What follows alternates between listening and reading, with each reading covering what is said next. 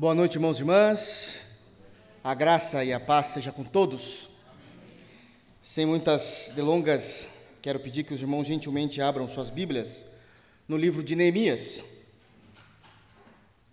Neemias, capítulo 2. Nós iremos dar sequência nessa série de mensagens que temos pregado nesse livro extremamente importante para a igreja, para a fé cristã e para compreensões de temas que Neemias é especialista e não iremos encontrar de forma tão detalhada em outras partes das Escrituras Sagradas. Neemias, capítulo 2, nós iremos ler os versículos de número 10, 11 e 12. Neemias, capítulo 2, versículos de número 10, 11 e 12. Por favor, depois de lido, permaneçam com suas Bíblias abertas para que a gente possa analisar e acompanhar o texto. Amém? Palavras de Neemias dizendo assim, verso 10: Disto ficaram sabendo Sambalate, o Oronita, e Tobias, o servo Amonita, e muito lhes desagradou que alguém viesse a procurar o bem dos filhos de Israel. Cheguei a Jerusalém, onde estive três dias. Então, à noite me levantei e uns poucos homens comigo. Não declarei a ninguém o que meu Deus me pusera no coração para eu fazer em Jerusalém não havia comigo animal algum, senão o que eu montava. Amém. Feche teus olhos, vamos orar e pedir graça ao Senhor nessa noite. Pai amado, em nome de Jesus, nós te adoramos, nós te bendizemos, nós reconhecemos, Senhor, o valor do sangue de Cristo sobre nós, reconhecemos o perdão dos pecados, reconhecemos quando o Senhor fez de nós o seu povo quando o Senhor fizeste por meio de Cristo aliança conosco. O Senhor é aquele que está sobre nós e tem nos guiado, nos orientado, perdoado pecados. Por meio de Cristo, Senhor, nos instrui em tua palavra. Dirige nossas vidas, que ela possa ser o nosso norte. Que possamos, Senhor Deus, não apenas entender, mas crer naquilo que a tua palavra nos ensinará nessa noite. Nos ajuda a aplicar também essas verdades diariamente em nós. É no santo nome de Jesus que nós oramos. Amém. Queridos, nós já estamos pregando em Neemias há algum tempo. Os irmãos que têm acompanhado sabem muito bem qual é a situação histórica e o momento histórico em que o livro de Neemias foi escrito. Sabemos o cenário daquilo que estava acontecendo. É aquele período pós-exílio babilônico, depois de 70 anos do cativeiro, que o próprio Deus tinha enviado o povo de Israel debaixo da escravidão da Babilônia, como juízo, como sofrimento para que Israel pudesse se arrepender. 70 anos se passaram, Babilônia já não existe mais, o Império Medo-Persa, ou principalmente os persas, tomam o controle de todas as coisas, é o império mais forte naquele período da história, e o rei Ciro liberta o povo de Israel para que voltasse a Jerusalém. Isso também já fazia parte de uma profecia do qual o profeta Jeremias, de forma muito clara, já tinha profetizado a respeito do povo de Deus. Essa, esse retorno nós já sabemos que acontece em três caravanas. Não foi tão simples assim retornar da onde eles estavam para Israel, especificamente Jerusalém capital. Eles voltaram primeiramente com Zorobabel, depois eles retornaram com Esdras, do qual nós fizemos já a exposição do livro de Esdras aqui, e, num terceiro momento, eles voltaram com Neemias. E todas essas coisas agora serão narradas baseadas numa pergunta que Neemias fez logo no capítulo 1 do livro. Isso é o cerne para a gente compreender todo o livro de Neemias. Neemias queria saber como estavam seus irmãos de fé, que já tinham partido antes dele para Jerusalém, e como estava a obra de Deus. E seu irmão Hanani, retornando de Jerusalém, traz informações que doeu, machucou o coração de Neemias. E por isso Neemias ele vai chorar por alguns dias, vai lamentar por alguns dias, todavia ele vai jejuar, vai orar, pedir direção a Deus e também vai conversar com Artaxerxes, rei da Pérsia, para que ele pudesse liberá-lo e começar a reconstrução de sua cidade. Na semana passada, quando nós começamos a analisar o capítulo de número 2, nós tivemos algumas informações importantíssimas que eu vou passar muito por cima aqui, somente a título de um resumo para que a gente possa dar continuidade no texto lido hoje.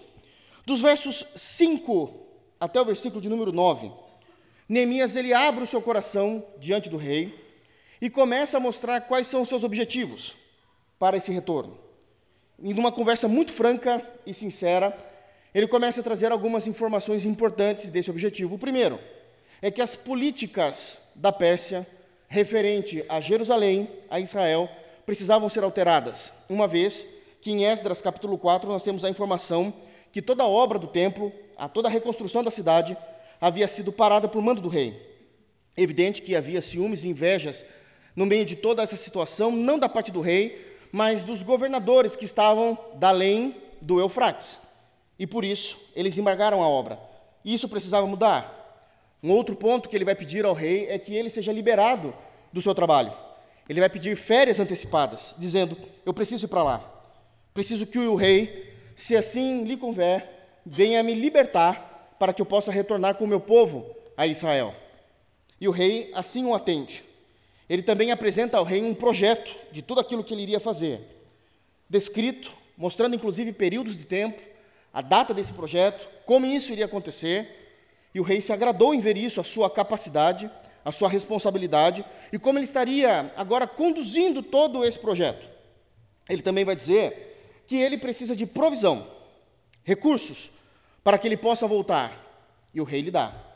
E por último, ele pede segurança dizendo: Olha, a estrada é longa, o caminho de fato fica no deserto, e eu preciso de segurança para a minha vida e para as coisas que o rei está me dando, para que possamos reconstruir nossa cidade.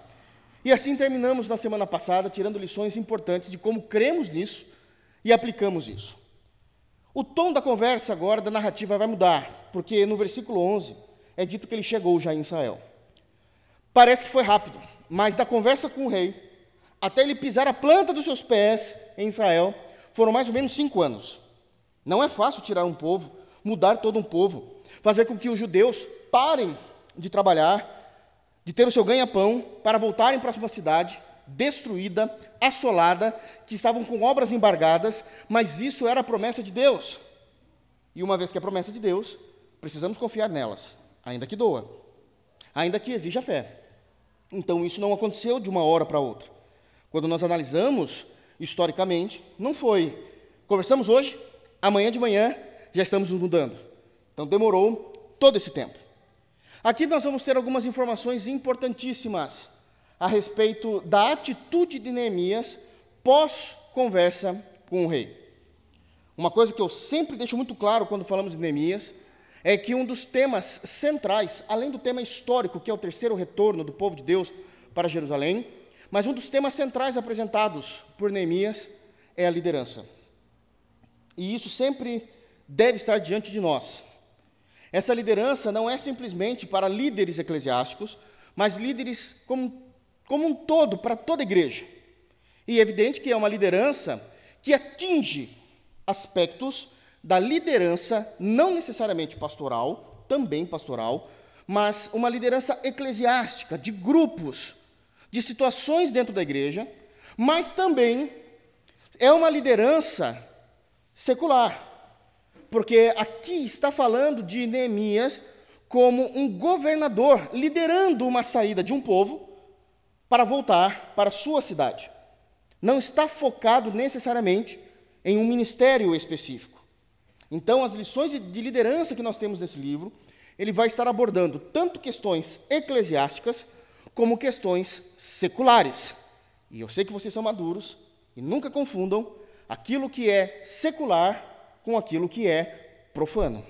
São duas coisas totalmente distintas. Ok, meus queridos irmãos? Dito isso, eu quero então analisar com os irmãos passagens importantíssimas e informações de liderança, informações de comportamento cristão, de comportamento de homem de Deus, que nós aprendemos com Neemias e precisamos aplicar em nossa vida. Eu quero que os irmãos leiam comigo novamente o versículo de número 10. A conversa com o rei aconteceu e agora começa a narrativa dos próximos passos pós essa conversa. Olha como é dito no versículo de número 10, e somente o verso 10 por enquanto, dizendo: Disto ficaram sabendo Sambalate, o Oronita, e Tobias, o servo amonita, e muito lhes desagradou que alguém viesse a procurar o bem dos filhos de Israel. O texto começa falando disto, disto o quê? De toda essa conversa que aconteceu desde o início do capítulo 2 entre Neemias e o rei Artaxerxes. Tudo aquilo que foi agora liberado para que ele pudesse fazer. E evidentemente que parece que nem todos ficaram felizes. E o versículo de número 10 já inicia com uma lição importantíssima, uma verdade importantíssima para as nossas vidas. Há opositores para os propósitos de Deus e para os nossos propósitos. Há opositores para os propósitos de Deus e para os nossos propósitos. É isso que o versículo de número 10, de forma muito notória, começa a nos orientar e nos ensinar. Agora deixa eu conversar com vocês um pouquinho sobre esse versículo e mostrar para vocês o quanto de informação que há nele. Sabemos então que do 5 ao 9, Neemias tinha aberto o coração para o rei, falado de suas necessidades. Quando falamos na semana passada sobre esse texto, de 5 ao 9, ficou também claro, notório, evidente a nós, o quanto Neemias agiu corretamente em todos os pontos. A forma como ele apresentou, a forma como ele negociou, a maneira dele falar e tratar o rei, creio que os irmãos se lembram disso, a maneira dessa tratativa, com muito cuidado, colocando o rei no seu devido lugar, o senhor é o rei, eu não sou, e ele vai conseguir conversar e convencer o rei. Por mais que ele tenha feito tudo de forma correta, ele também vai dizer que só houve a aprovação de todos os seus propósitos porque a boa mão do Senhor estava sobre ele. Ele deixa isso muito claro no versículo de número 8. Por mais que eu tenha feito tudo correto, só houve essa aprovação porque Deus quis. Porque a boa mão de Deus estava direcionando tudo aquilo, toda a conversa, toda a reunião, e sabemos que Provérbios também diz que o coração do rei está na mão do Senhor a soberania de Deus. E ele dá essa glória a Deus. Ele deixa isso muito claro. Todavia, quando nós nos lembramos da exposição do livro de Esdras, Esdras também era um homem de Deus. E teve tantos embates como Neemias vai começar a ter a partir de agora. Tantos embates. No livro de Esdras, lá no capítulo 5, nós somos apresentados a dois opositores, duas figurinhas carimbadas terrível, Tatenai e Setar-Bozenai, que eles começam a atrapalhar toda a obra do templo, a reconstrução do templo, assim como o trabalho e o serviço de Esdras. Não será diferente nesse período da história de Neemias. O que muda é que, ao invés de serem dois opositores, a Bíblia irá nos apresentar três opositores, tanto dos propósitos de Deus, como está claramente dito no versículo 10, como também no ministério ou no serviço de Neemias. A Bíblia os chama, primeiro, de Sambalate. Está aí no versículo de número 10. Um segundo opositor, também no versículo 10, de nome Tobias. Mas também há um terceiro opositor, que está lá no versículo de número 19, desse mesmo capítulo. Capítulo 2, o nome dele é Gesem. Então nós temos três opositores mostrando claramente, claramente, que ainda que Deus tenha um propósito, e ainda que você e eu tenhamos propósitos e objetivos em nossas vidas, sempre haverá opositores contra os nossos propósitos. Sempre haverá opositores contra a obra de Deus. Sempre haverá opositores contra o próprio Deus. Coitado deles. Mas eles se colocam como opositores. Sempre haverá pessoas que irão se impor diante dos seus planos e dos meus planos. E aqui no caso, são três personagens seríssimos. E deixa eu te falar uma coisa: mais ferrenhos do que Tatenai e Setrabozenai do livro de Esdras. Muito pior. Muito pior mesmo. Dentro desse ponto do versículo 10 que está falando de oposição, eu gostaria de destacar aqui algumas informações importantíssimas que todo crente em Jesus precisa entender a respeito de oposições. E nós encontramos isso no versículo de número 10. Eu quero trabalhar com os irmãos um pouco sobre essas oposições que os crentes precisam entender. Se nós entendemos, obviamente que isso não irá nos livrar delas, mas fará com que a gente consiga passar por elas de forma mais sábia e segura, com maior esperança. O primeiro destaque que eu, digo, que eu digo aqui no versículo de número 10, quando nós analisamos, é que essas oposições, elas ocorrem, essas oposições, elas ocorrem simplesmente porque existem muitas pessoas, muitas pessoas, que não querem o bem. Que não querem o bem. Leia o final do versículo de número 10. E muito lhes desagradou quem? Tanto São Balate como Tobias, que alguém viesse a procurar o bem dos filhos de Israel. São pessoas que simplesmente não querem que o bem ocorra, não torcem para o bem, não olham para nós com olhos de bondade, não olham para nós torcendo por nós. E isso é um primeiro ponto de oposição, e talvez dos outros, ou de todos que eu irei apresentar aqui no versículo de número 10, talvez o mais evidente na história da humanidade. Porque pessoas não desejarem o nosso bem, pessoas não desejarem o bem do reino de Deus, é algo que não exige delas absolutamente nada, somente um coração caído. Somente um coração caído. Elas não precisam de status, elas não precisam de posição, elas não precisam de dinheiro, elas não precisam de lugar de fala, elas precisam ter uma natureza caída como todos os homens têm fora de Cristo. Por isso, é a oposição mais comum que nós iremos encontrar.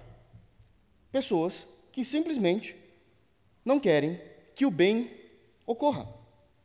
A grande questão é: o que é que faz com que pessoas simplesmente não queiram o bem do reino de Deus não queiram o bem da igreja ou não queiram o nosso bem de forma particular. Porque, como eu disse, o texto trabalha no contexto da eclesiologia, da igreja, do reino, mas também trabalha no contexto pessoal, social, profissional. O que é que faz dessas pessoas não quererem o bem? E eu quero trazer a vocês aqui três motivos.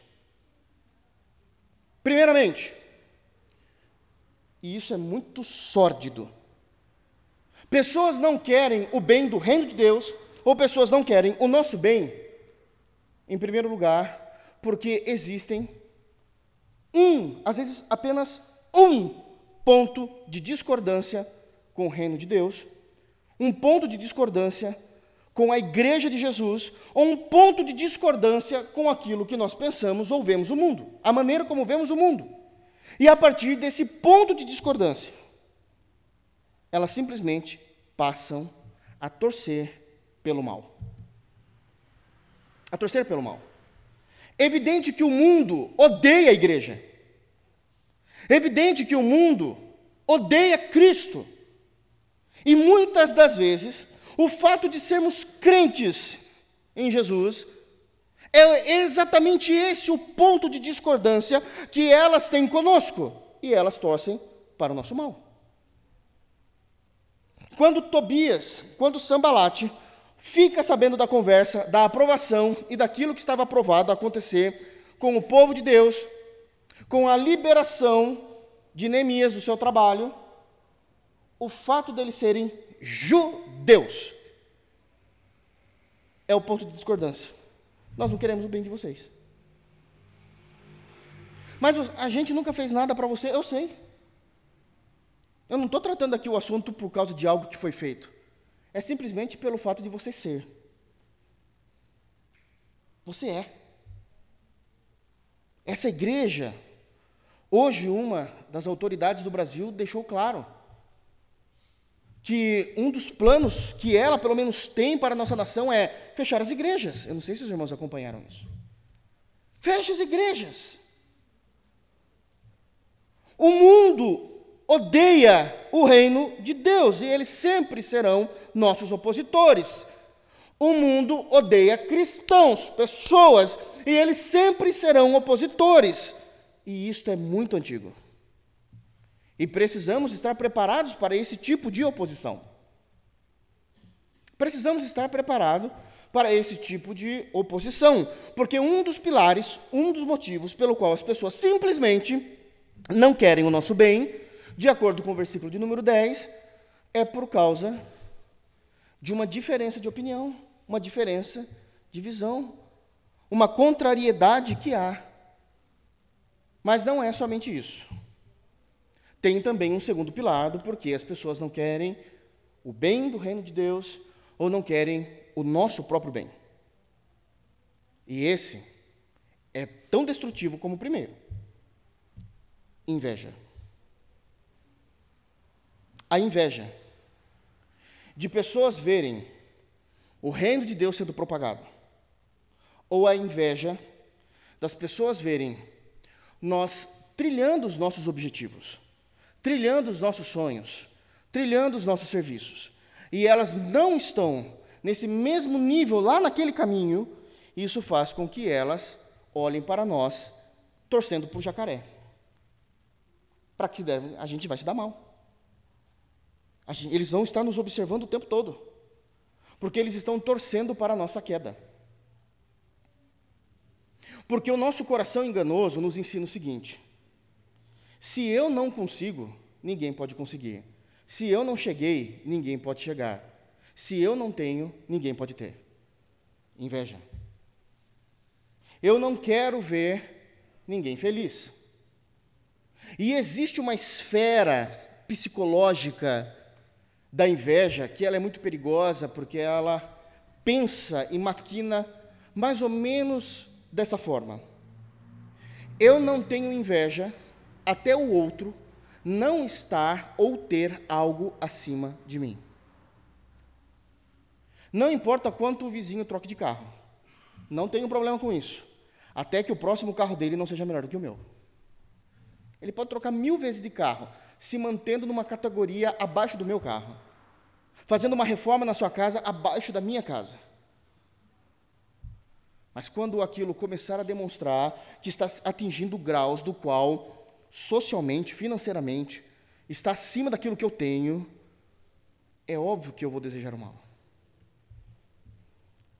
É óbvio que eu não quero que Neemias saia do trabalho com o rei, para ele fazer o que é o desejo dele, reconstruir a sua cidade. Mas também tem um terceiro pilar do porquê as pessoas não querem nosso bem. Uma motivação muito própria e comum do ser humano: a maldade. A gente imagina que não existem pessoas más. Existem. Simplesmente por terem maldade. Elas não querem o bem. Os três se encaixam nesses homens citados como opositores de Neemias. Os três se encaixam. É completamente perfeito, porque há um desentendimento de opiniões, eles não têm a mesma fé, eles não têm a mesma visão do que é uma sociedade, eles não têm a mesma visão do que é um povo ser soberano por si só, ter a sua liberdade. Eles não querem que os judeus usufruam daquilo que Deus quer dar a eles, então essa inveja os destrói. E porque eles são maus. Talvez os irmãos não consigam entender isso agora, mas quando a gente avançar na teologia do texto, avançarmos na pregação de Neemias, os irmãos vão perceber o quanto eles são maus. O quanto eles são maus.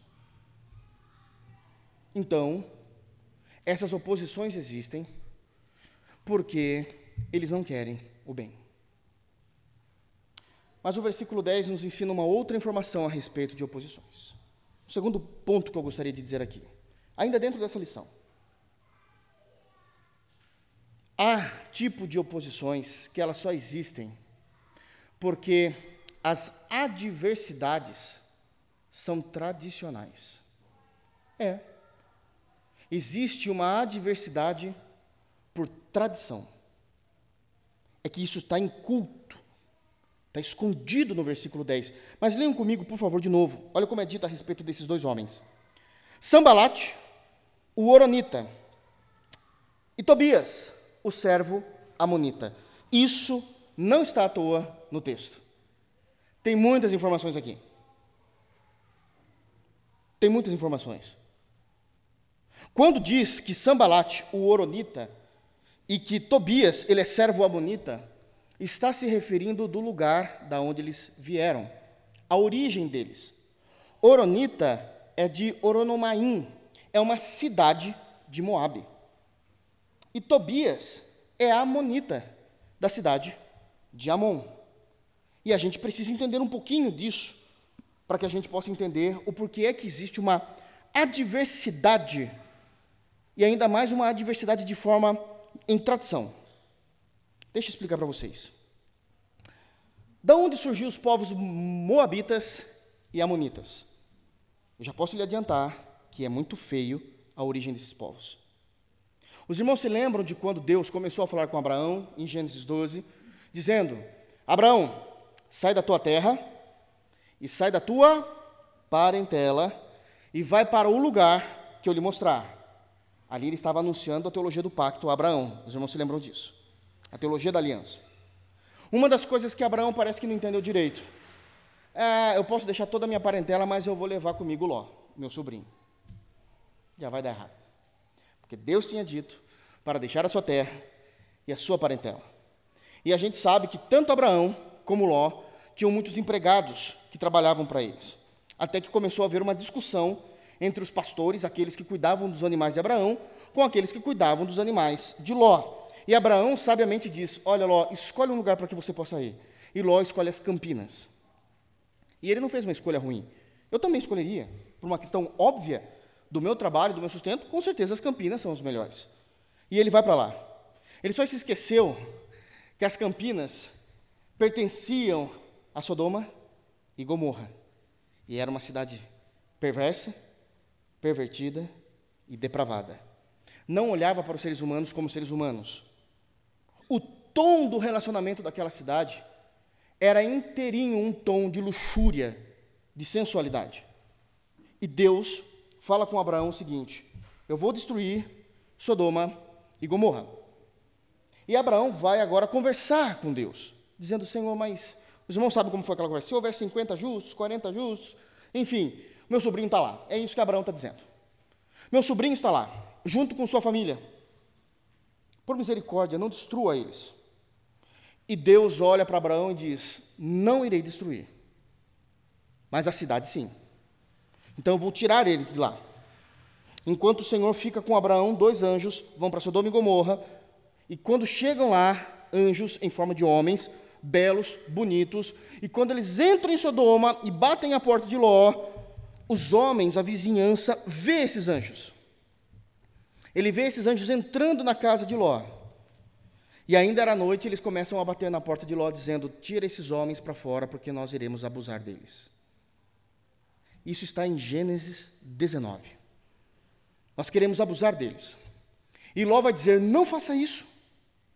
Eu tenho duas filhas virgens, mas obviamente que Deus não permite que isso aconteça. Aqueles que namoravam as suas filhas não acreditam que Deus irá destruir aquela cidade. Passa-se a noite, mas ainda antes de amanhecer, antes do sol aparecer, antes dos primeiros raios de sol, os anjos falam para Jó, sua esposa e suas duas filhas: saiam agora, porque Deus vai destruir essa cidade. Com saraiva, chuva de pedra e fogo. E eles rapidamente saem. Uma das orientações do anjo é: não olhem para trás, porque isso significa que vocês amam essa luxúria, amam esse pecado. A mulher de Ló olhou e virou uma estátua de sal. Segue-se o caminho somente Ló e suas duas filhas. E vão para uma cidade chamada Zoar. A partir daqui eu prefiro que os irmãos leiam comigo. Gênesis 19. E olhem como acontece a partir de que a mulher de Ló se rebela contra Deus.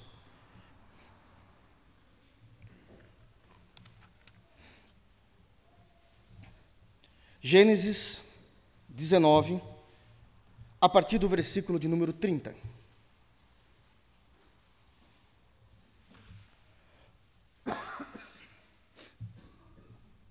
Todos abriram? Prestem muita atenção na leitura. Gênesis 19, versículo 30, até o final do capítulo, que é o versículo de número 38. Todos abriram? Olhem a narrativa bíblica. Versículo 30. Subiu Ló de Zoar e habitou no monte, ele e suas duas filhas, porque receavam permanecer em Zoar. E habitou, habitou numa caverna, e com ele as duas filhas. 31. Começa o declínio. Então, a primogênita disse à mais moça: Nosso pai está velho e não há homem na terra que venha unir-se conosco, segundo o costume de toda a terra. Vem, façamo-lo beber vinho, deitemo-nos com ele e conservemos a descendência de nosso pai. Incesto. Vamos embebedar o nosso pai e vamos fazer sexo com ele. Vamos engravidar dele. Continuando o texto. 33. Naquela noite, pois, deram a beber vinho a seu pai, e entrando a primogênita se deitou com ele sem que ele o notasse, nem quando ela se deitou, nem quando se levantou. No dia seguinte, disse a primogênita, a, a mais nova: Deitei-me ontem, à noite, com o meu pai. Demos-lhe a beber vinho também esta noite. Entra e deita-te com ele, para que preservemos a descendência de nosso pai. De novo, pois, deram aquela noite a beber vinho a seu pai. E entrando a mais nova, se deitou com ele, sem que ele o notasse, nem quando ela se deitou, nem quando se levantou. E assim as duas filhas de Ló conceberam do próprio pai. A primogênita deu à luz um filho e lhe chamou Moabe. É o pai dos moabitas, até o dia de hoje. A mais nova também deu à luz um filho e lhe chamou de Ben-Ami é o pai dos filhos de Amon até o dia de hoje. Essa é a origem do povo moabita e amonita. Uma origem incestuosa. E é evidente que o povo de Deus não pode aceitar isso. É evidente que o povo de Deus, os judeus, jamais entenderiam o que Ló fez, o que as suas filhas fizeram. Também não é dito nas Escrituras que elas se arrependeram desse pecado.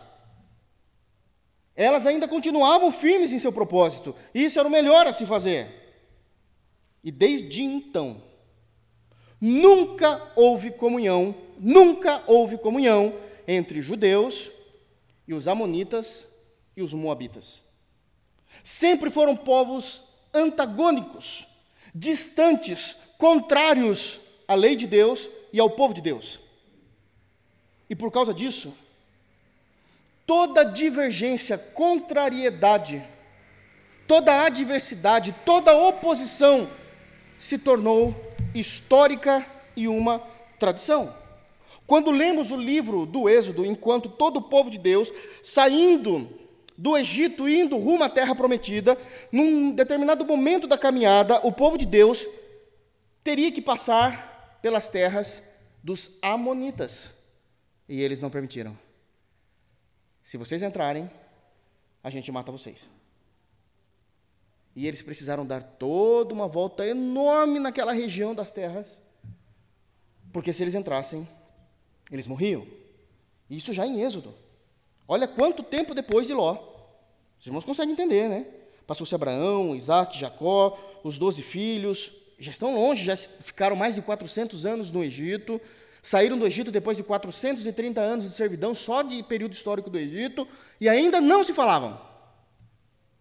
Passa-se o período de Êxodo, Nós vamos chegar no período de juízes. Moisés é morto, Josué é morto, não há se ninguém para liderar o povo de Deus, e Deus começa a levantar os juízes. E no capítulo 3 é dito que os moabitas e os amonitas se reuniram em guerra contra o povo de Deus. Nunca foram amigos. Dois homens. Não estamos falando de dois exércitos. Não estamos falando necessariamente de duas nações. Em Neemias, dois homens mantêm ainda essa rixa por tradição. Oposições se levantam por tradição. Eu conheço. A gente é de igreja há muito tempo, a gente vê muita coisa. Eu conheço situações em que os pais brigaram. Os filhos se odeiam por uma coisa que nunca fizeram um para o outro, mas é por causa de questões dos pais. Os netos de ambas as famílias não se conversam, ambos crentes. Por causa de uma coisa que aconteceu há 50, 60 anos atrás. Adversidades, oposições de uma tradição maldita. Isso é real. Pessoas vão se levantar contra o reino de Deus, porque um dia, um infeliz talvez, de um pastor, que já é morto, há mais de 70 anos, feriu alguém e toda a descendência odeia a igreja. Sendo que a igreja nunca fez absolutamente nada a eles. Isso é real. Existem históricos de famílias que não se conversam até hoje nos Estados Unidos, há mais de 200 anos, por causa de um pedaço de terra que hoje nem deles é mais. Tradição. Porque lá na década de 80, nossa década de 80 aqui, 40 anos atrás, Alguém discutiu por causa de um time de futebol e uma família corintiana e a outra é palmeirense e se odeiam, se se verem, brigam. Isso é real. Pessoas que se levantam em oposição contra o reino de Deus e se levantam em oposição contra nós por causa de uma tradição.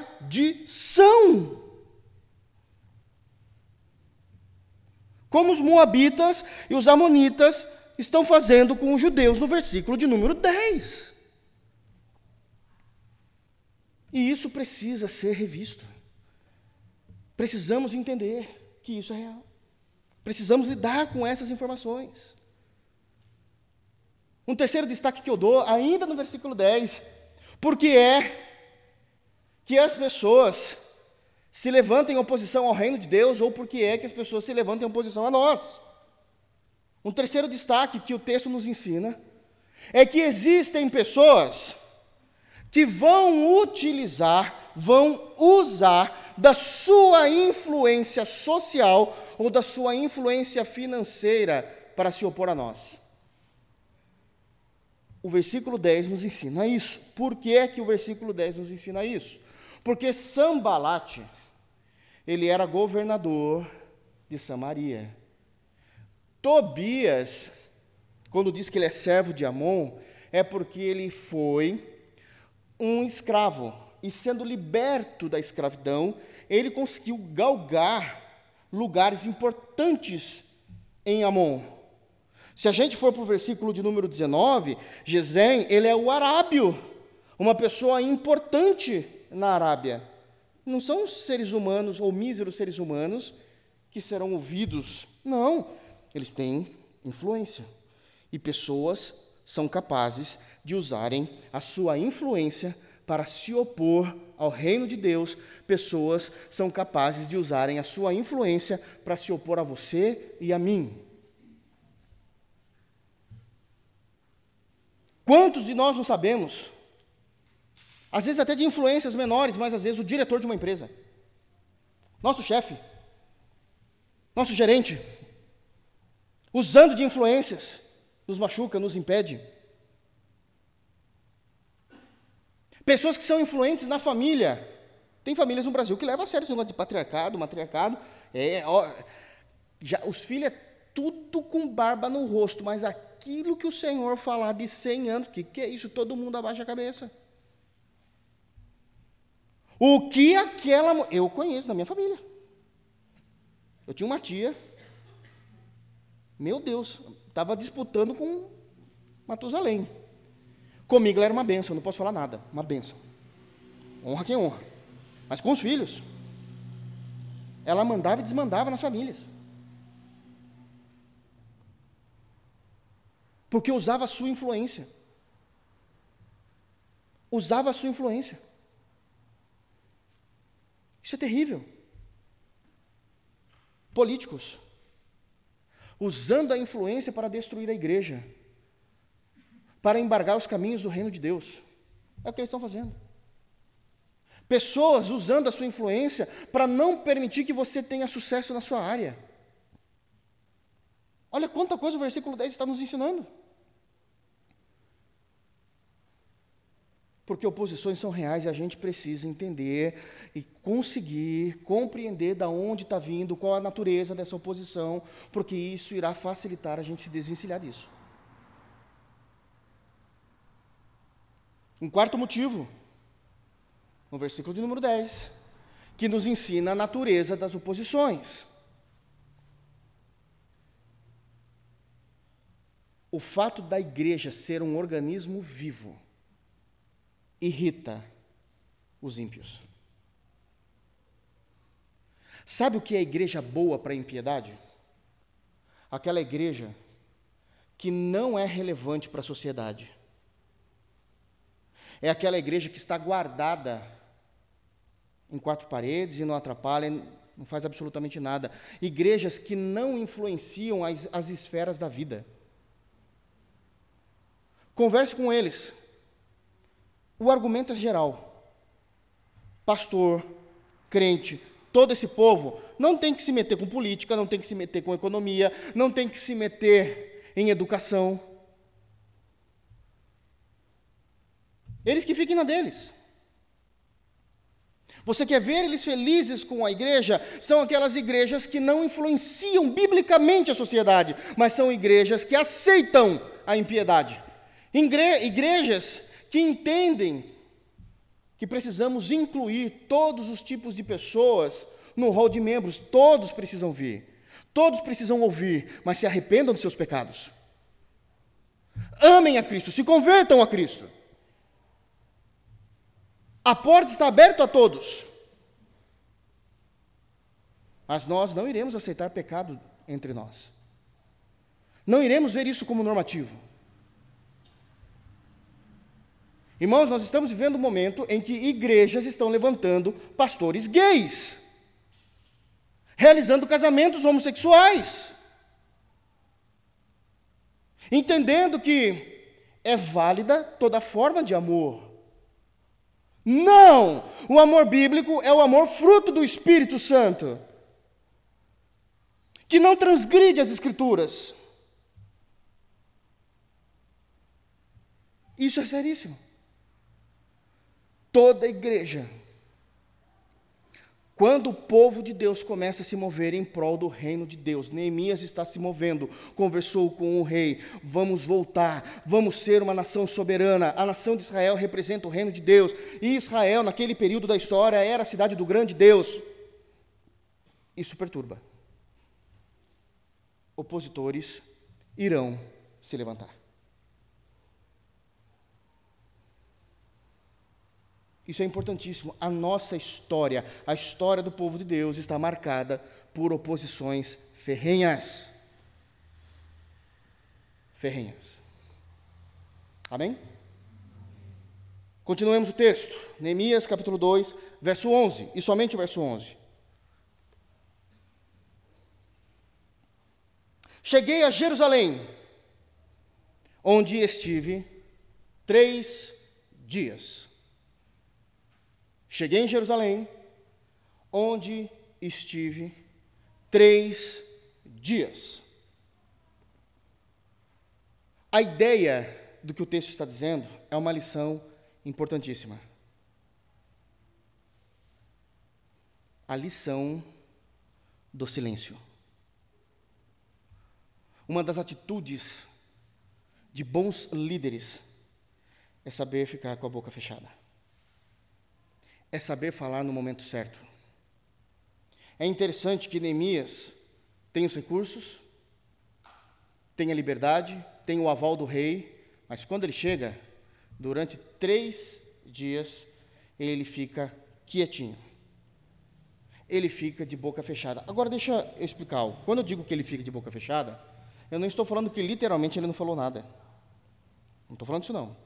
Estou dizendo que durante três dias, ele não tocou no assunto pelo qual ele estava lá em Jerusalém. Não ficou falando dos seus projetos, não ficou falando de qual era o seu propósito, não chegou falando, galera, vamos se reunir, o rei me deixou, a gente vai começar a fazer. Não, não, não, não, não, não. O que ele está fazendo? O que um líder deve fazer? Reconhecimento da situação. Claro que ele falava, só não falava do propósito.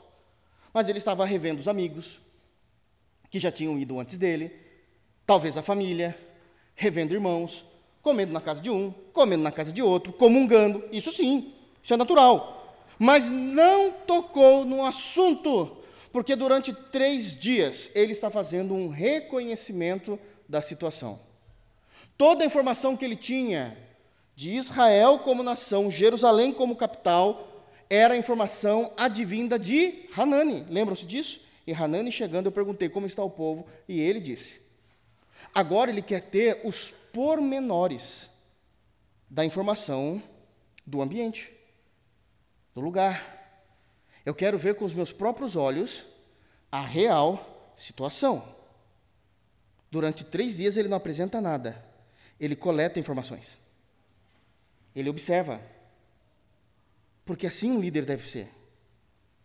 Ele não vai chegar só porque ele tem o poder para fazer algo, ele já começa fazendo algo. Não, ele está obtendo informações, fazendo reconhecimento da situação que está o povo de Deus e da situação que está o reino de Deus. Templo ainda todo destruído, obra embargada e os muros de Jerusalém, todos eles queimados em suas portas e destruídos os seus muros.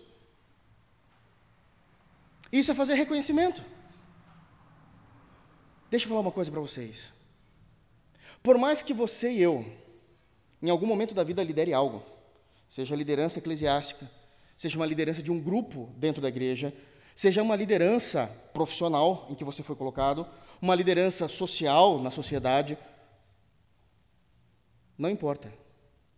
Mesmo que você tenha uma linha de raciocínio daquilo que você vai fazer, isso é muito importante. Mesmo que você tenha uma linha de raciocínio, você já sabe o caminho que você deve seguir, você já sabe o que você vai fazer, você já sabe aonde você vai fazer, como você vai fazer, ainda que você tenha já seus planos muito bem estabelecidos, geralmente nós somos colocados num ambiente em que a engrenagem já está rodando. A engrenagem já está rodando. Ainda que aquilo que foi colocado em nossas mãos possa ser que deva ser o início do zero num âmbito eclesiástico, vai existir uma mudança nos planos de uma igreja local. Vamos começar a focar em algo específico para a igreja no ano tal, ou dentro, talvez, da nossa vida profissional. E me colocaram lá naquela empresa que eu estou, mas agora me colocaram como líder de algo, aquela empresa já funciona, a engrenagem já roda. A engrenagem já está rodando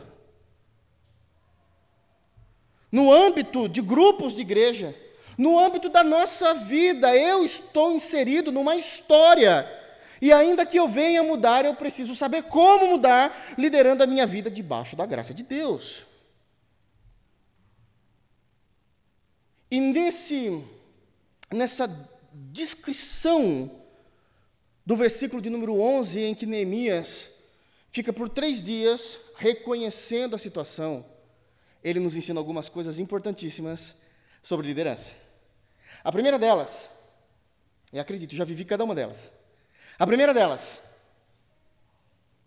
não se mude ou não se muda nada num primeiro momento, mesmo que você tenha autoridade para isso. Ele chegou e ele não mudou nada. Ele só está observando. Ele está vendo o que está acontecendo. Ele precisa conhecer o movimento, as pessoas, o objetivo, como elas veem a vida, como elas veem o mundo, como elas entendem a fé. Vamos falar de igreja? Imagine um pastor chegando numa determinada igreja e ele foi colocado lá, ele foi transferido, e quando ele chega naquela igreja, o primeiro assunto que ele vai tratar, ele nem conhece muito, uh, o nível de compreensão dos irmãos a respeito de alguns assuntos teológicos e doutrinários, e ele fala: vamos tratar de supralapsarianismo. Isso não faz sentido para a igreja ainda. É uma doutrina seríssima. Mas muitos talvez nunca ouviram falar. Não é porque temos autoridade que queremos fazer dessa forma. Preciso reconhecer o ambiente que estou, a situação da igreja, o que ela está passando, suas necessidades principais. Isso é ser um líder. A autoridade já nos foi dada, mas calma, reconheça. Isso é ser respeitoso. Isso significa que amamos o ambiente em que nós estamos, amamos o lugar em que nós estamos. Geralmente, quem não é líder fala: se sou eu, eu já chego, por isso que você não é líder. Quantas vezes você ouviu pessoas falando referente à política do nosso país, dizendo: se eu fosse o presidente, eu chegava lá e você não ia fazer nada. Porque o presidente não faz nada. É você que não entendeu nada de política. Todos precisam de conchavo. Brigar dentro da Câmara para ver quem que vai apoiar aquilo que você quer. Isso demonstra total ignorância. Não é assim que funciona. E depois aprovado na Câmara, quando é um projeto de lei muito grande, ainda vai para o Senado e eu preciso correr atrás para ter a maioria dos votos do Senado.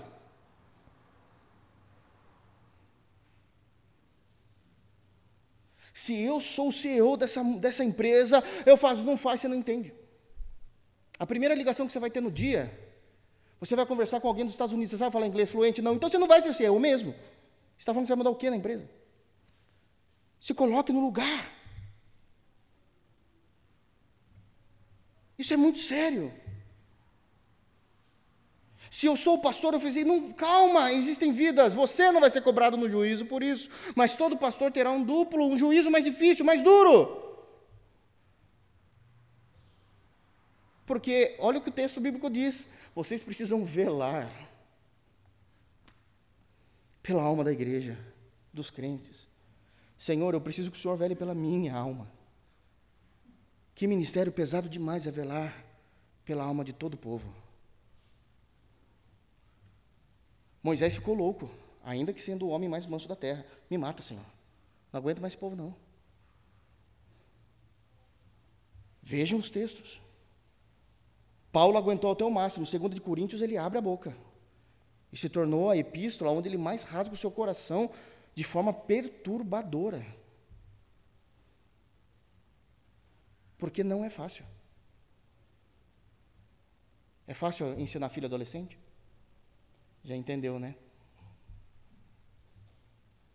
Não é fácil. A primeira coisa, a gente não se faz nada. A gente colhe dados. A gente vê como está a situação.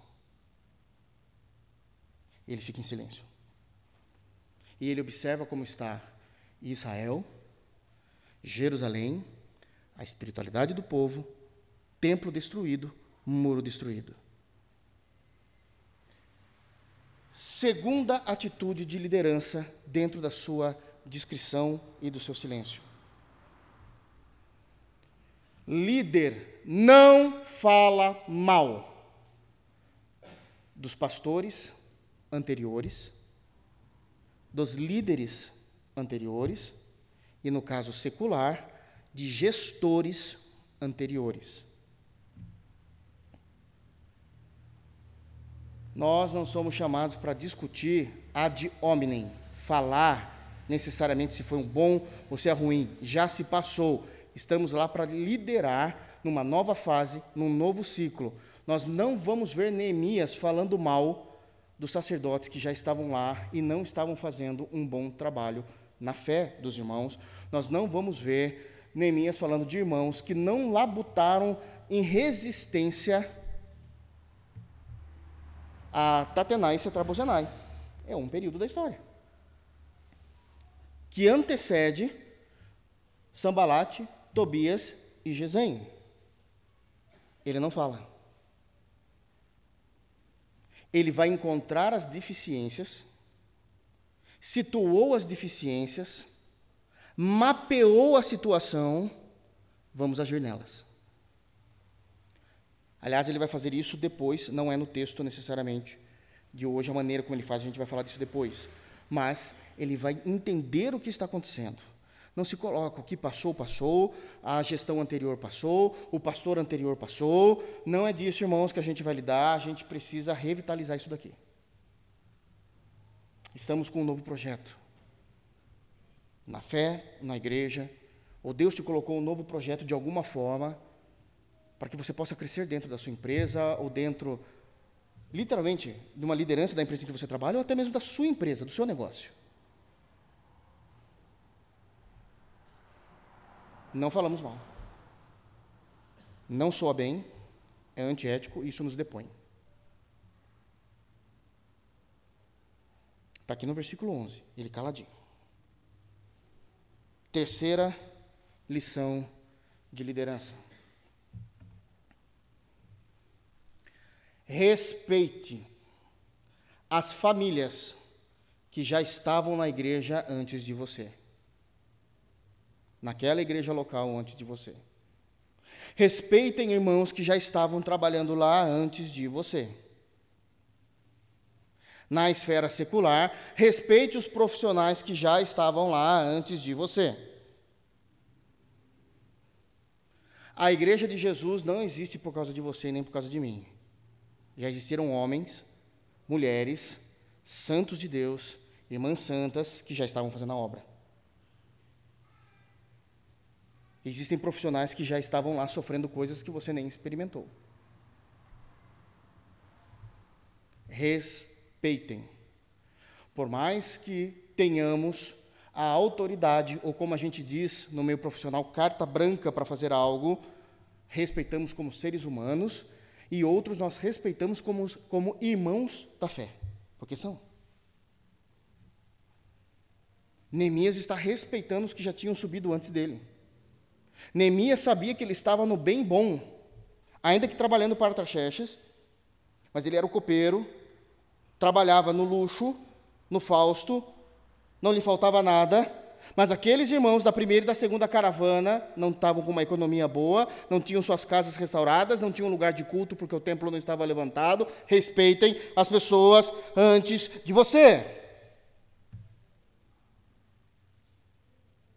O versículo 11 está falando muita coisa em três dias que ele ficou só observando. Eu me lembro de uma situação que ocorreu em nossa igreja. Alguns irmãos que estão aqui vão lembrar disso. Uma irmã chegou visitou, no primeiro dia, primeiro dia da visita dela para conhecer a nossa igreja, ela chegou no momento em que o grupo de louvor estava ensaiando. E o grupo de louvor estava tocando um determinado hino, que eu nem me lembro disso, nem me lembro qual era, mas era um determinado hino, ensaiando um determinado hino, num ritmo diferente do que ela tinha aprendido na sua história de vida evangélica. ela levantou a mão e queria se opor ao grupo de louvor inteiro. Está errado. Não é assim. A nota é essa. Nessa música específica em que o louvor estava cantando, literalmente existia uma palavra, uma palavra que realmente nós tínhamos trocado, e a gente tinha trocado na letra da música, porque aquilo se encaixava muito melhor com aquilo que nós cremos, com a doutrina reformada que nós cremos. E ela falou: Isso não pode acontecer, porque o certo é isso. Mal ela sabia o que a gente cria. Ela ficou na nossa igreja. Desde então, sempre foi muito difícil o relacionamento com ela. Tudo ela se opunha. Vitor sabe disso. Tudo ela se opunha. Como foi difícil? Porque não respeitou a história. Não respeitou que já existia igreja antes dela. Que existiam motivos para a gente tocar daquela forma para trocarmos a letra daquela forma, respeitem a história, respeitem as pessoas. Deixa eu já falar. Não importa quem chegue nessa igreja, nós não vamos mudar por causa de você.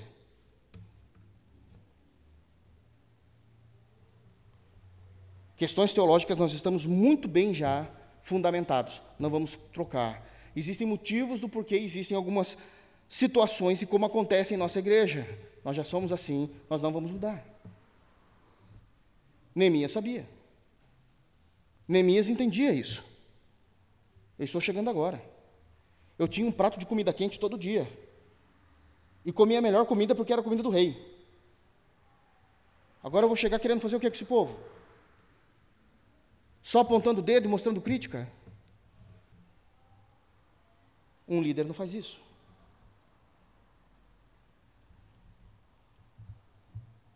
Uma quarta ação de liderança.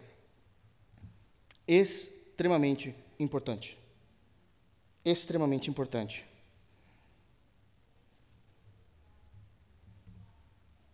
Nunca tome partido. Nunca olhe para um determinado irmão no contexto cristão, para uma, uma determinada pessoa num contexto social, profissional, a partir do que você ouviu falar dela. É normal pastores se achegarem, é normal irmãos se achegarem numa nova comunidade, começa a criar um ambiente de, de amizade, de comunhão, e começa a falar, irmão X, difícil, irmão Y, fez isso, fez aquilo. Normal chegarmos numa liderança de uma empresa e de repente pessoas que a gente nem conhecia começam a falar, sabe fulano de tal? Hum, começa a perceber, faz isso. Não tome partido a partir do que um terceiro está falando para você o líder consegue observar com seus próprios olhos. Fiquei três dias em Israel, em Jerusalém.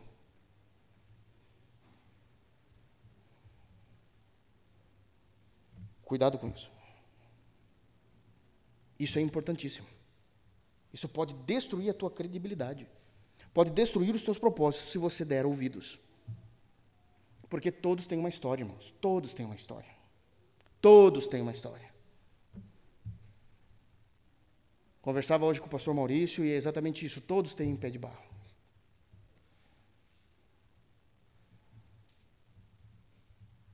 Falávamos que John Piper, um homem que com certeza todos nós amamos, ele tem como alguém que impulsionou seu ministério, como um exemplo de fé, Jonathan Edward. E realmente, Realmente, quando nós lemos as resoluções de Jonathan Edward, quando vemos a sua teologia, a maneira como ele fazia aquilo, a sua vida, só que mesmo num ambiente de abolição, Jonathan Edward tinha escravos. E aí? Porque todo mundo tem pé de barro. Ele tinha escravos. E isso abalou, inclusive, num primeiro momento, a visão de Piper para com ele. Piper fala isso. Na história, dito isso.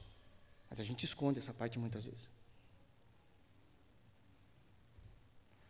O homem que pregou pecadores na mão de Deus irado tinha escravos. Entendem? Não estou falando isso para denegrir. Só estou dizendo que todos têm uma história. Todos. E foi um puritano. Todos têm. Somente Jesus, irmãos. Somente Jesus é perfeito. Isso é muito sério. Isso é muito sério. Versículo de número 12. Vamos ler? Então, à noite me levantei e uns poucos homens comigo, não declarei a ninguém o que o meu Deus me pusera no coração para eu fazer em Jerusalém, não havia comigo animal algum, senão o que eu montava. Uma terceira lição. Não fale dos seus planos e dos seus propósitos para todo mundo. Não fale dos seus planos e propósitos para todo mundo. Eu sei que há irmãos de fé que quando a gente comentar, falar, abrir o nosso coração, falando dos nossos planos, falando dos nossos é, objetivos, esses irmãos vão se alegrar, vão nos orientar, vão orar, vão, de fato vão nos acompanhar, vai querer ver a nossa vitória. Eu sei disso, ah mesmo. Graças a Deus por isso. Mas dá para contar nos dedos. Esses irmãos são reais, graças a Deus, mas não são todos. São todos. Passados três dias, uma ação de liderança de Neemias. Vou convocar todo mundo. Galera, três dias observei. Deixa eu falar agora. Continuou quieto. A ação dele continua discreta porque ele não conta para todos os propósitos. Não conta para todos os planos. Agora ele precisa, de fato, levantar não apenas informações visuais, audíveis, mas ele precisa levantar informações em detalhes. E ele faz uma coisa: 12. Então, à noite, me levantei. Como é difícil manter, muitas das vezes, a nossa boca fechada. Principalmente em nossa geração, em que tudo a gente gosta de expor nas mídias sociais. Estou tomando café, tira foto do café, coloca nas mídias sociais. Estou escovando o dente, tira foto do momento, coloca nas. Para com isso. A descrição é divina. Conhecimento é poder. Você deixa as pessoas terem poder sobre sua vida. Sabe o que ele fez? A ideia daqui no versículo 12, à noite me levantei, está falando de madrugada. De madrugada eu vou começar agora a ir nos lugares. Por que de madrugada? Momento do dia que chama menos atenção, com menor possibilidade de de, de visibilidade. As pessoas não estão dormindo, não precisam eles saberem ainda levanto à noite e vou começar a percorrer Israel, agora sim, observando esses propósitos que eu tenho. Mas não falei para ninguém. De forma discreta. Ninguém precisa saber. De forma discreta. À noite. Um segundo ponto, no 12. E uns poucos homens. De novo. O texto não fala que a gente não precisa falar para ninguém. O texto fala que a gente precisa saber para quem estamos falando. São para esses irmãos ou para aquelas pessoas que estão vestindo a camisa com a gente. Com eles, sim, mas não é com todos. E que hora? É nessa hora mesmo, é de madrugada. Sério mesmo, Neemias? De madrugada. A gente vai começar a caminhar para eu ver a situação real e levantamento de dados com vocês. Ninguém precisa ficar sabendo. Não é hora de revelar. Geralmente, quem não está informado do assunto, é natural, tá, irmãos? Isso é natural. As pessoas falam, mas tem que falar, tem que falar. Não tem, não, irmãos. Não tem, não. Desculpa se você não ficou sabendo na hora, mas não tem, não. Tem objetivos do porquê não falar. Isso aqui é levantar uma polvorosa em Israel desnecessária já está tendo oposição de Neemias e Sambalate. Não, não, não fala. Não fala. São esses poucos homens que, por exemplo, num meio profissional, são aqueles que a gente se reúne e fala: olha, esse é o novo time, para isso daqui a gente não vai expor ainda, mas vai haver mudanças a partir do próximo quarter, e a gente. É assim. Porque muitas vezes, triste isso, mas muitas das vezes, os filhos das trevas são mais lúcidos do que os filhos da luz, que dá tudo com a língua nos dentes. Vocês acham mesmo? Vocês acham mesmo que o departamento de desenvolvimento da Apple está falando para todos os funcionários da Apple quais são os próximos segredos para os anos futuros? Vocês acham mesmo? Sério? Vocês já acham que a indústria automobilística está mostrando cada uma das empresas, cada uma das marcas, está contando para todo funcionário, que pode ser que seja um monte de gente mandada embora no final do ano, tudo que eles têm marcado para o próximo ano?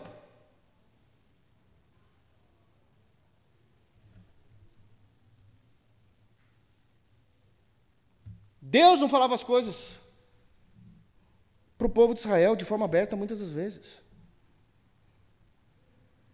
A descrição faz parte da sociedade.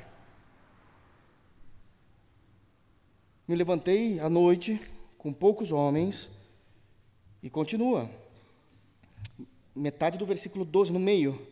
Não declarei a ninguém o que o meu Deus me pusera no coração para eu fazer em Jerusalém, que nada mais era, hoje a gente sabe, reconstruir os muros, fortificar a cidade e permitir que o templo ali ficasse ereto novamente.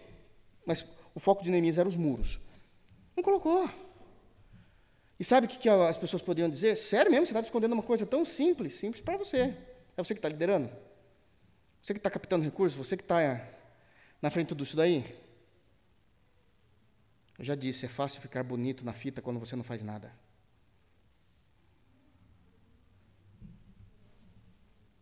Eram os muros. Mas ainda não falou. Ainda não. De forma alguma. É só para a equipe. Só para a equipe. Nós possivelmente já teríamos falado, porque você acha que é cinco anos desde a conversa com o rei, faz cinco anos, a gente chegou aqui, eu vou ficar quieto? Vou nada. Não vim até aqui à toa. O brasileiro às vezes pensa assim, mas é uma forma errônea. É uma forma errônea.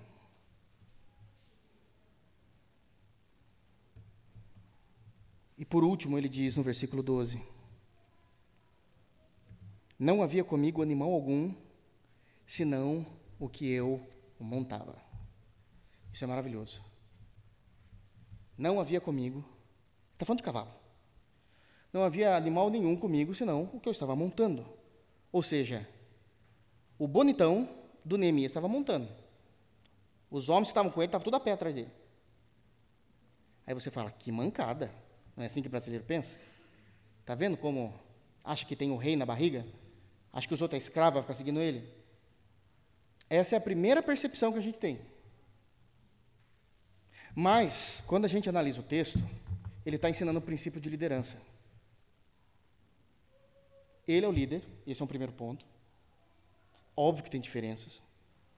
Um segundo ponto nessa característica de somente ele ter o cavalo, está mostrando que um verdadeiro líder não dá recursos para a equipe fora do momento correto.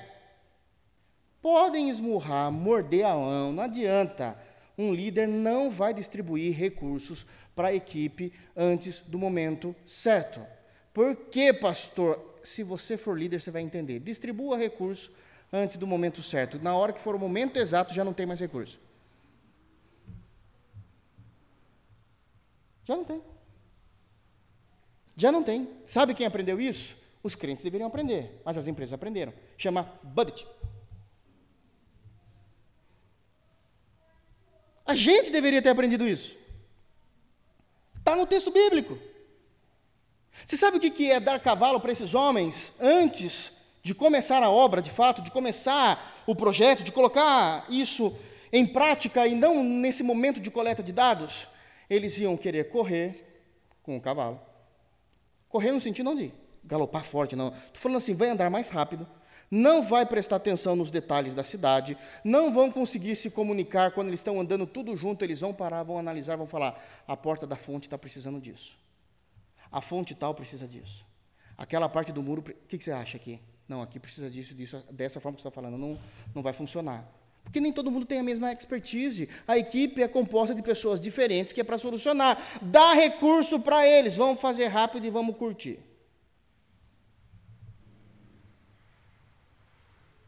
É aquela história simples. Eu estou aqui, obviamente, forçando a barra a, a, nível didático, mas você dá recurso para uma equipe que não precisa, quando você vê ele está andando de Uber para cima e para baixo, com aquele dinheiro que não era para isso no momento.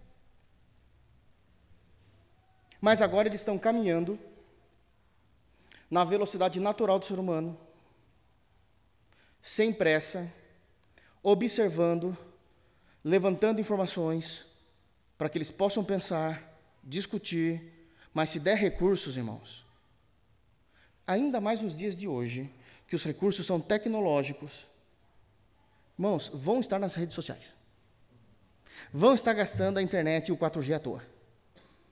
É assim que funciona. Eu vim desse mundo. Eu vim de gestão. A gente sabe como funciona. Vai gastar. Não é o momento. Não é o momento de dar recursos. Depois cada um vai ter o seu cavalo. Cavalo para eles é recurso, amém, irmãos? A gente precisa entender a diferença aí do, do momento da história, né?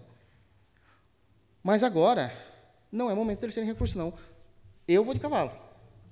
Vocês vão a pé. Porque isso é saber travar recursos, administrar recursos, conseguir um levantamento sólido de informações, que não iriam conseguir. Vamos trocar cavalos por celulares. Não vai fazer. Com acesso a tudo. Não vai fazer. Vai atrasar o negócio. Sem os recursos já atrasam. Podemos remarcar a reunião para a semana que vem? Preciso de mais algum tempo?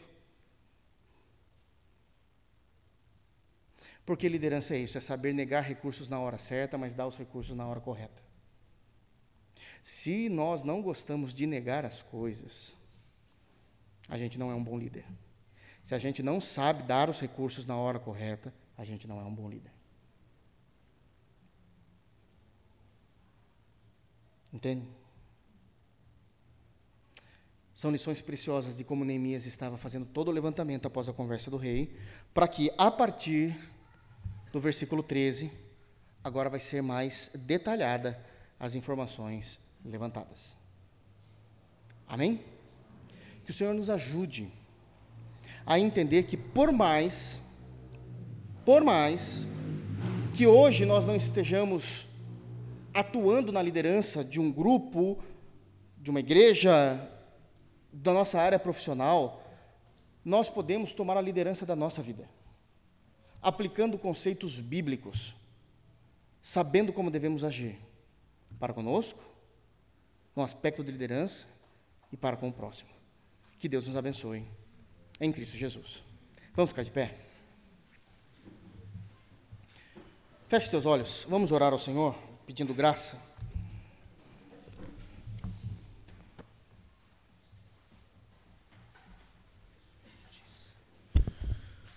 Oremos, irmãos. Ó Deus, nosso Pai amado, o santo e eterno nome do seu Filho, nosso Senhor e Salvador Jesus Cristo, te agradecemos pela Sua palavra, te agradecemos por nos ensinar através da Sua palavra e pedimos que o Espírito Santo do Senhor, que habita em Seu povo, em nossas vidas, aplique a Sua palavra, Pai, em nossos corações, nos dando a sabedoria que vem do alto, para que nós possamos viver uma vida que glorifique o Seu nome. Leva-nos em paz, guarda-nos, livra-nos do mal não nos deixe cair em tentação, nos conforma com a bendita pessoa de teu Filho, para que nós possamos te glorificar. Oramos a ti em nome do Senhor Jesus. Amém. Que a graça de nosso Senhor Jesus Cristo, o amor de Deus, o Pai, a comunhão do Espírito Santo esteja sobre todos nós, hoje e para todo sempre. Amém. Deus abençoe os irmãos.